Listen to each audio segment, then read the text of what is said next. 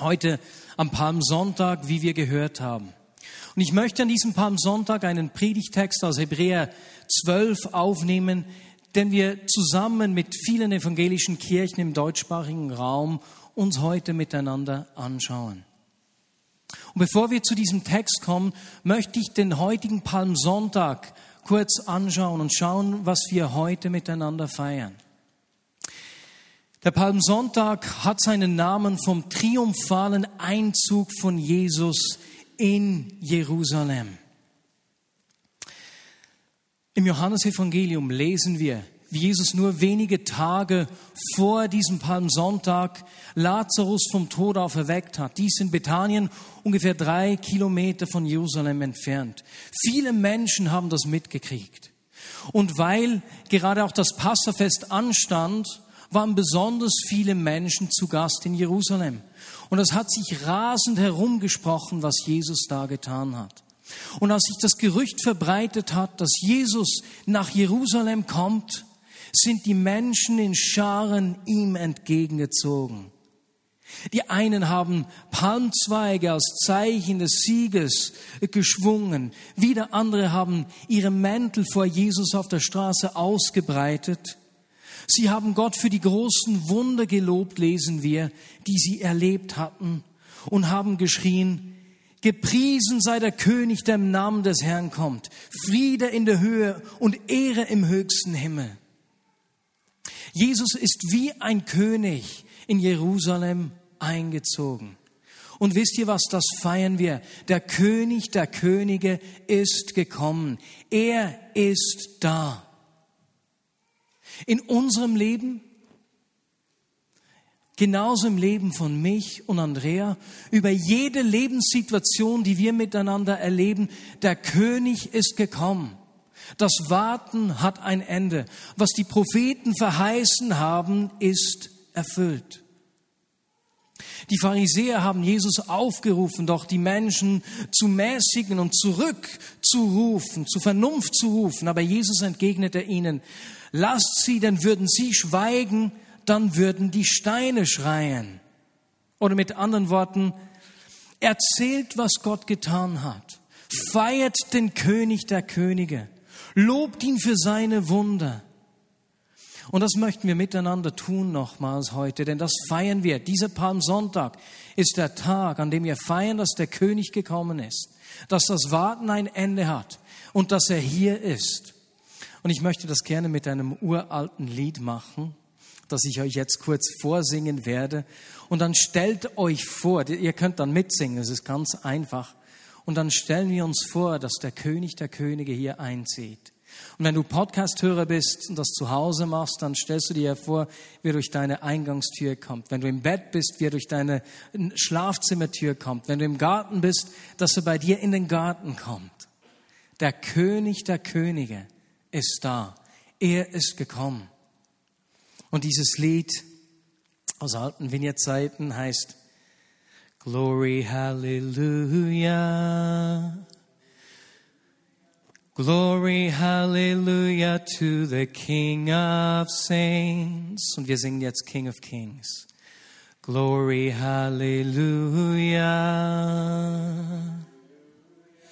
Glory, Hallelujah to the King of Kings.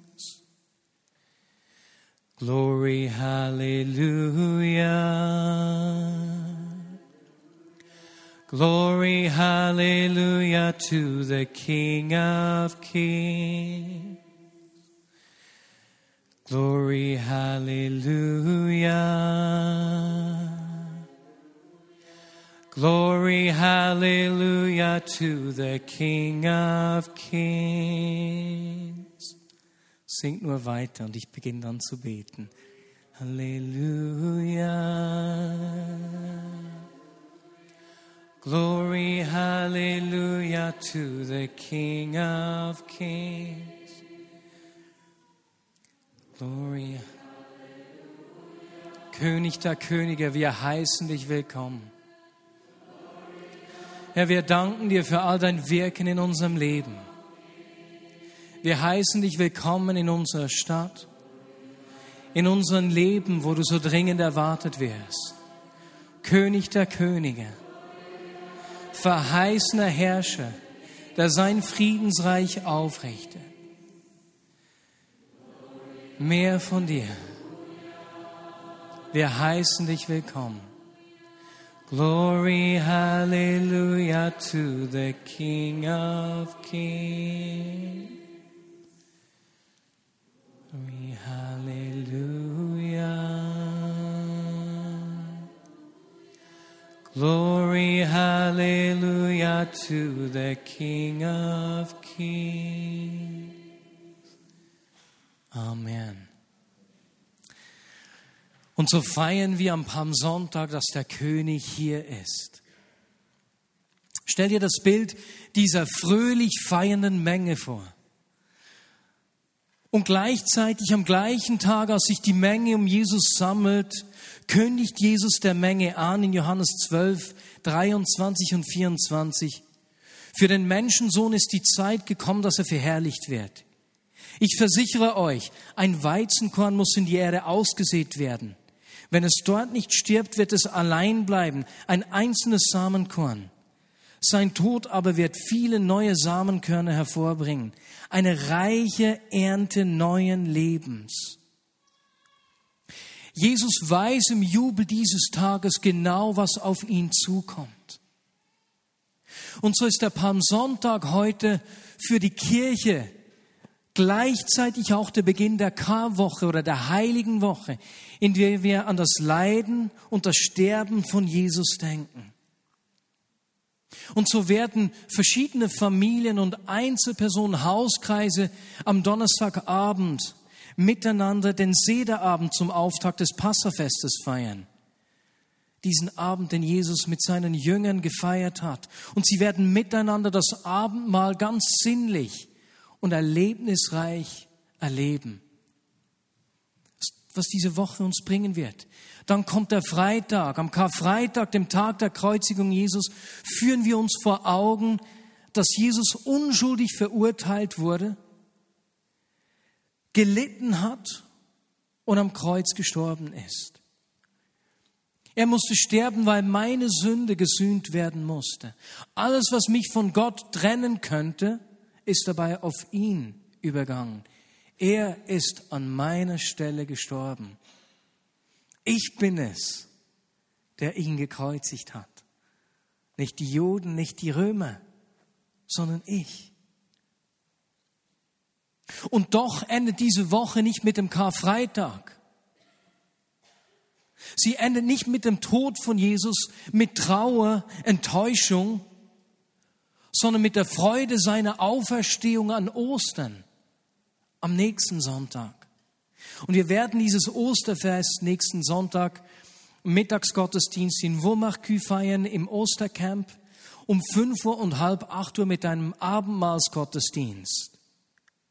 Und so ist es, als würde die Freude des Einmarschs des Königs Jesus am Palmsonntag und die Freude der Auferstehung diese Woche der Herausforderung des Leidens ins Sandwich nehmen.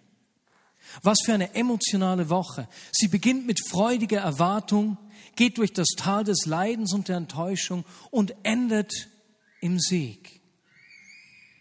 Und wenn wir diese Spannung anschauen, diese Herausforderung, die uns, die uns diese Woche begegnet, dann sehen wir, dass das oft in unserem Leben ähnlich ist. Wir erleben Freude, wir erleben das Wirken Gottes, Hoffnungen. Und dann kommen Herausforderungen.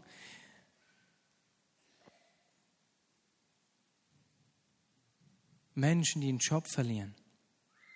Ich denke beispielsweise an einen Freund, der mir erzählt hat, wie er eine neue Stelle erhalten hat, sich riesig gefreut hat und dann stellt sich in der kürzesten Zeit heraus, dass der Chef richtig ein schwieriges Stück Mensch ist.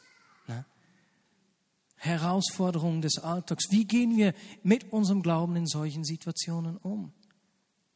Oder eine andere Person, die mir voller Begeisterung erzählt hat, wie sie äh, wie eine Beziehung gestartet hat und dann in der Beziehung wird die Person einfach mit ihren eigenen Unmöglichkeiten äh, konfrontiert und herausgefordert.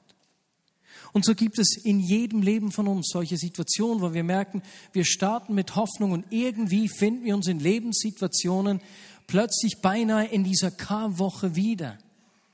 Und die Frage ist, wie wir in diesen Situationen Kraft schöpfen, Mut und Ausdauer erhalten und wie der Glaube in unserem Leben, in diesen Situationen, im Alltag seine Kraft entfalten kann.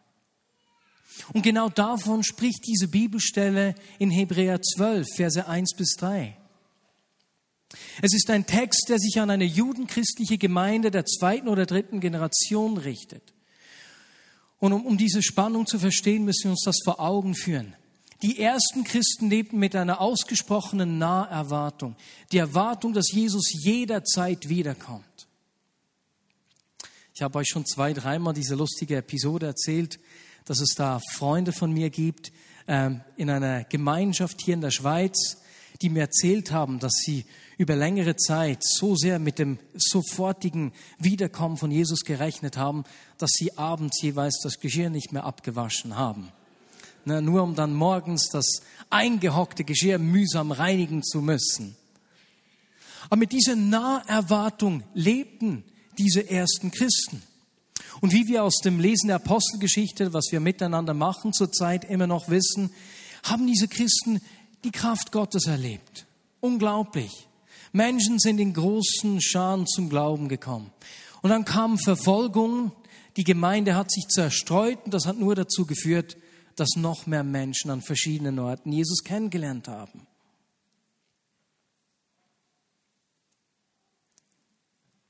Doch dann sterben die ersten Christen, auch eines natürlichen Todes. So diese Frage, wann kommt er denn jetzt wieder? Wie ist es nun genau? Haben wir da was falsch verstanden? Ja, wie ist es denn? Löst eine Spannung aus. Und in diese Situation hinein schreibt der Autor den Text aus dem Hebräerbrief, Kapitel 12, Verse 1 bis 3.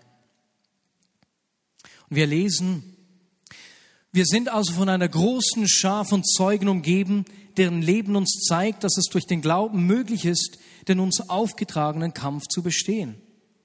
Deshalb wollen auch wir, wie Läufer in einem Wettkampf, mit aller Ausdauer dem Ziel entgegenlaufen. Wir wollen alles ablegen, was uns beim Laufen hindert, uns von der Sünde trennen, die uns so leicht gefangen nimmt, und unseren Blick auf Jesus richten, den Wegbereiter des Glaubens, der uns ans Ziel vorausgegangen ist. Weil Jesus wusste, welche Freude auf ihn wartete, nahm er den Tod am Kreuz auf sich und auch die Schande, die damit verbunden war, konnte ihn nicht abschrecken. Deshalb sitzt er jetzt auf dem Thron im Himmel an Gottes rechter Seite. Wenn ihr also in der Gefahr steht, müde zu werden, dann denkt an Jesus. Wie sehr wurde er von sündigen Menschen angefeindet und wie geduldig hat er alles ertragen. Wenn ihr euch das vor Augen haltet, werdet ihr nicht den Mut verlieren. Und der Autor gibt uns hier Hinweise, wie wir Kraft schöpfen können in unserem Alltag, wie wir immer wieder Perspektive erhalten und den Mut nicht verlieren. Ist hier aufgefallen, wie realistisch der Autor unser Leben betrachtet und beschreibt. Er beschreibt unser Leben mit einem Langstreckenlauf, was Ausdauer braucht. Er ist sich bewusst, dass man ermüden und ermatten kann. Und wie das bei einem Langstreckenlauf oder einem Marathon so ist, geht es nicht nur darum, die ersten paar Kilometer gut zurückzulegen, sondern nein, ins Ziel will man kommen, sich das Leben, das Rennen gut einteilen.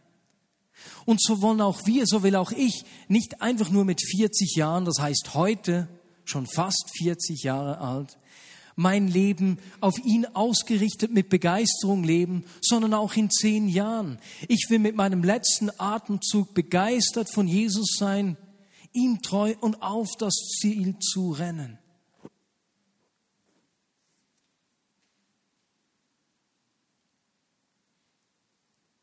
Und der Autor ist sich bewusst, dass wir auf dem Weg immer wieder Stärkung brauchen, und so äußert er drei Gedanken, die uns helfen auf diesem Rennen.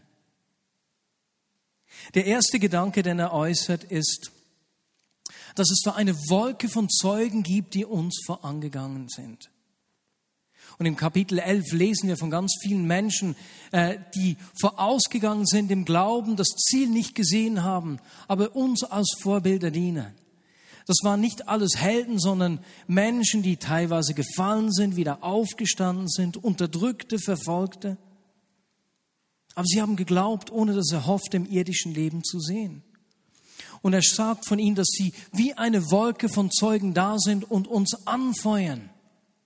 Und wenn wir so auf einem Lauf sind, Zuschauer zu haben, die dastehen und dich anfeuern, du schaffst es, du kannst es, ist unglaublich ermutigend und aufbauend.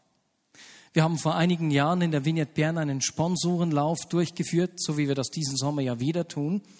Und ich kann mich erinnern, wie da Zuschauer dastanden und als ich nicht mehr mochte und da an diesen Zuschauern vorbeigerannt sind, da hat mich das mit Energie gefüllt.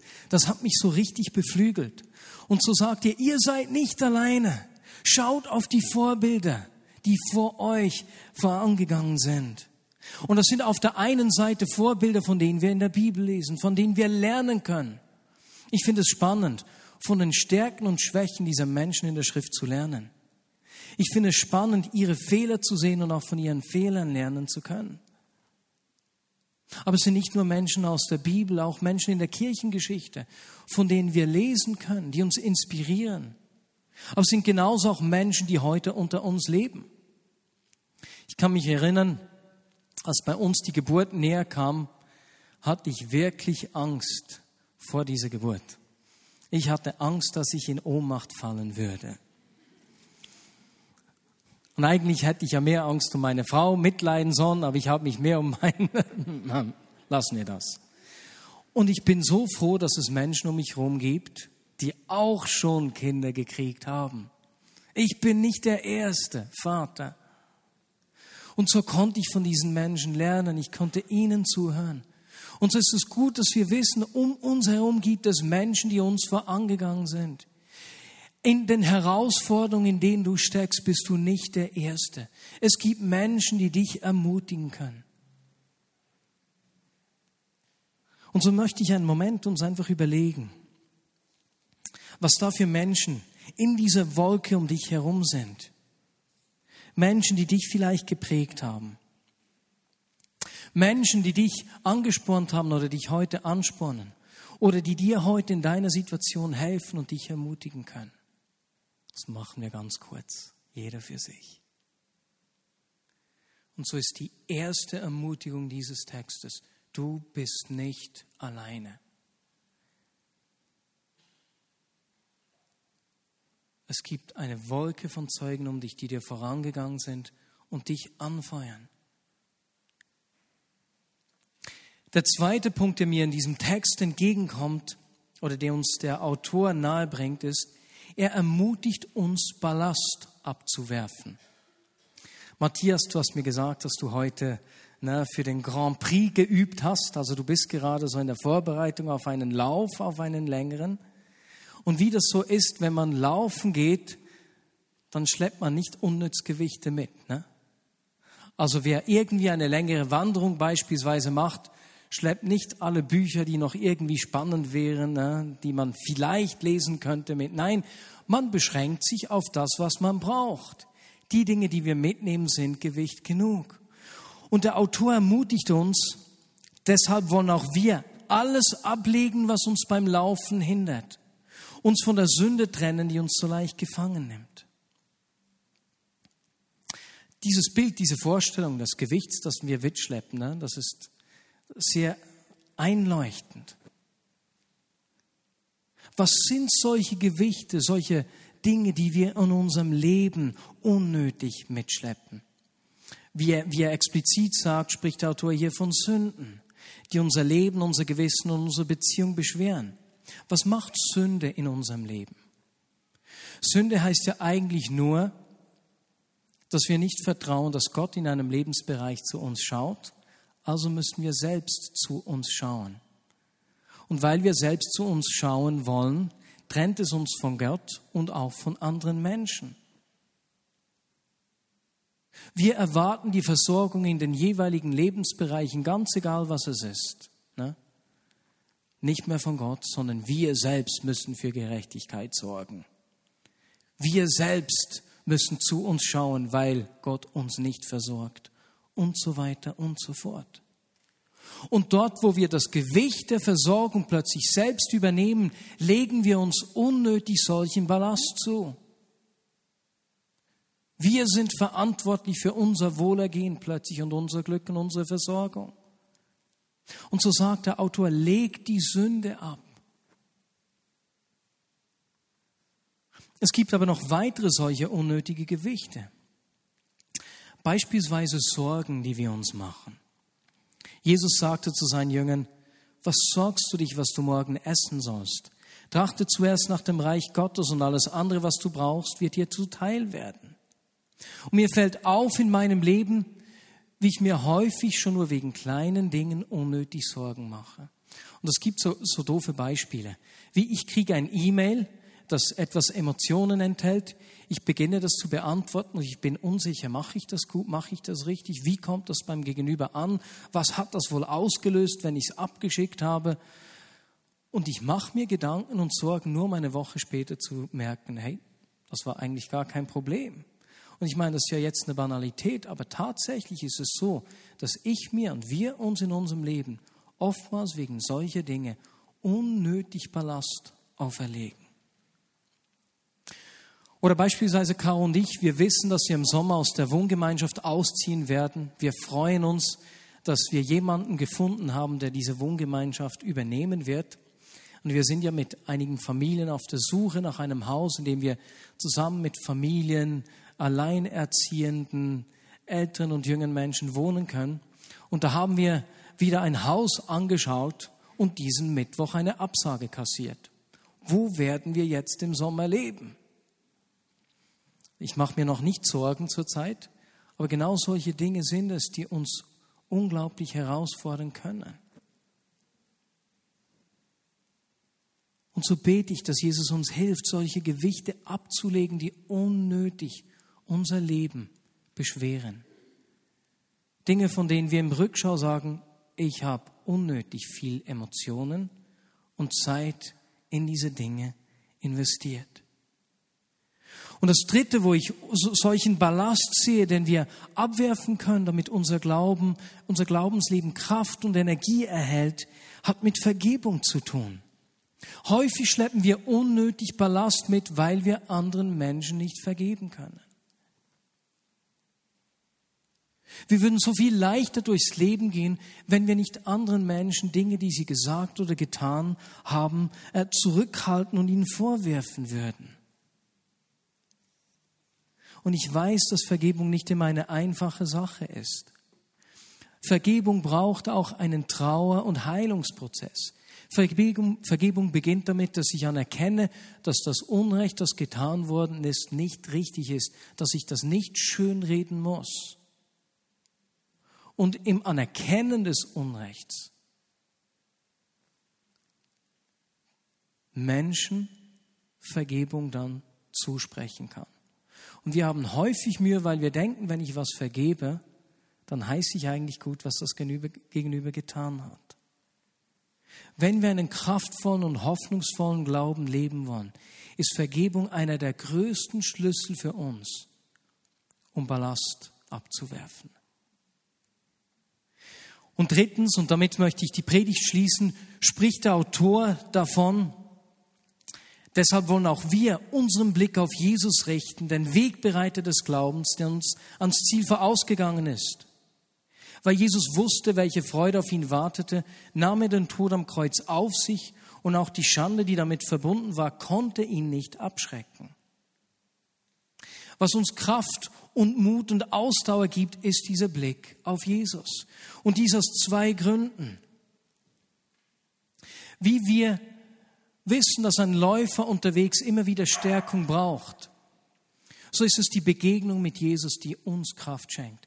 Denn wir wissen von ihm aus dieser kommenden Woche, dass er gelitten hat, dass er gestorben ist, dass er all diese Not und Einsamkeit, die wir manchmal erleben, die emotionale Überforderung auch miterlebt hat, dass er uns nachfühlen kann und dass er haargenau weiß, was du und ich in unserer Lebenssituation brauchen.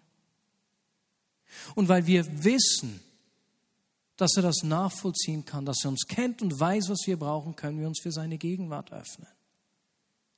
Aus diesem Grund nehme ich mir besonders dann, wenn ich herausgefordert bin, Zeit, seine Gegenwart äh, zu erleben. Und ich mache das, indem ich zu Hause beispielsweise Bibel lese, ob das jetzt zu mir spricht direkt oder nicht. Ich weiß, das nährt etwas in mir.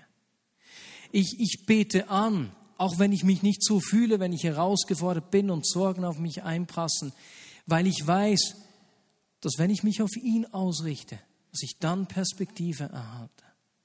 Und ich bete, weil ich weiß, dass ich ihm wichtig bin und er mich hört. Und ich höre dann auch Predigten und so weiter und so fort, weil ich mich auf ihn ausrichten will. Denn wenn ich herausgefordert bin, was geschieht dann? Die Herausforderungen meines Alltags versuchen, meinen Blick so auf sich zu ziehen, um mich sozusagen gefangen zu nehmen in der Unmöglichkeit der jeweiligen Situation. Ich verliere Perspektive. Und was lesen wir hier von Jesus? Was hat ihm die Perspektive gegeben? Was hat ihm die Kraft gegeben, dass er wusste, welche Freude auf ihn wartete? Jesus hat den Blick fürs Ziel nicht verloren. Oder wie wir eingangs äh, über den Palmsonntag gesagt haben, wie Jesus am Palmsonntag sagte, Leute, das Samenkorn muss sterben, denn wenn es stirbt, wird es reiche Frucht bringen. Jesus hatte das Ziel vor Augen. Er wusste, dass diese kommende Woche, die Karwoche, nicht mit dem Tod endet, sondern dass am Sonntag die Auferstehung folgt. Er wusste, dass nicht nur er auferstehen wird, sondern dass er uns diesen lebendigen Samen weitergibt und wir in dieser neuen Realität zu leben beginnen können.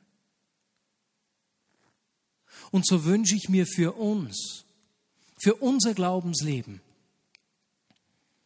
dass wir nicht in der Karwoche stecken bleiben, sondern uns in unserem Alltag immer wieder bewusst werden, wir sind nicht alleine.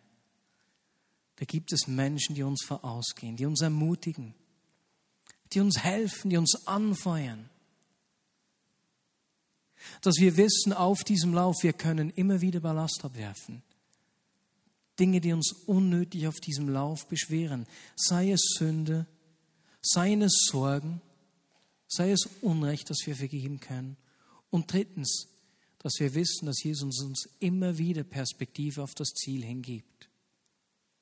Und dass wir wissen können, am Sonntag folgt die Auferstehung. Amen. Und so lasst uns einen Moment einfach ruhig sein, bevor wir dann alle füreinander beten werden. Und jetzt machen wir es heute mal so, dass wir alle aufstehen, Person links und rechts an den Händen nehmen. Meine lieben Podcast-Hörer, das machen wir bei euch in Gedanken. Drück, drück. Und jetzt bete einfach für die Person links und rechts von dir. Das Beste, was du für sie beten kannst. Sprich ihr diese Kraft, diesen Mut zu. Ne? Wir machen das wir in einer Minute laut zuerst für die Person rechts, dann für die links. Okidok? Und Jesus, so danke ich dir für die Menschen, die du um uns herum gestellt hast. Menschen, die uns ermutigen und anfeuern. Menschen, die uns tragen, helfen, wenn wir getragen werden müssen. Menschen, die uns vorausgegangen sind und durch ihr Beispiel uns ein Vorbild geben, das uns Kraft und Inspiration gibt. Jesus, ich danke dir, dass wir immer wieder Ballast abwerfen dürfen. Und so bringe ich dir all die Dinge, die Menschen bekannt haben oder dort, wo sie erkannt haben, dass Sorgen oder Unvergebung wie Ballast ist. Und Jesus, lass du heute Abend diese Dinge hier bleiben. Also ich wünsche mir, dass diese Menschen einfach den Ballast heute hier abwerfen können und nicht aus dem Gottesdienst mit nach Hause schleppen müssen. Und Jesus, ich danke dir, dass du uns immer wieder Perspektive gibst. Und so bitte ich dich, dass du unsere Augen öffnest für das Ziel, dort wo wir in der Karwoche gefangen sind. Dort wo Herausforderung oder Not unseren Blick so auf sich gezogen hat, dass wir nicht mehr weitersehen. Ich danke dir dafür. Und Jesus, wir feiern diese Woche auf der einen Seite dein Einziehen als König, dass du für uns gelitten und gestorben, gelitten hast und gestorben bist. Und am Sonntag auferstanden bist und uns so das Leben zugänglich gemacht hast. Amen.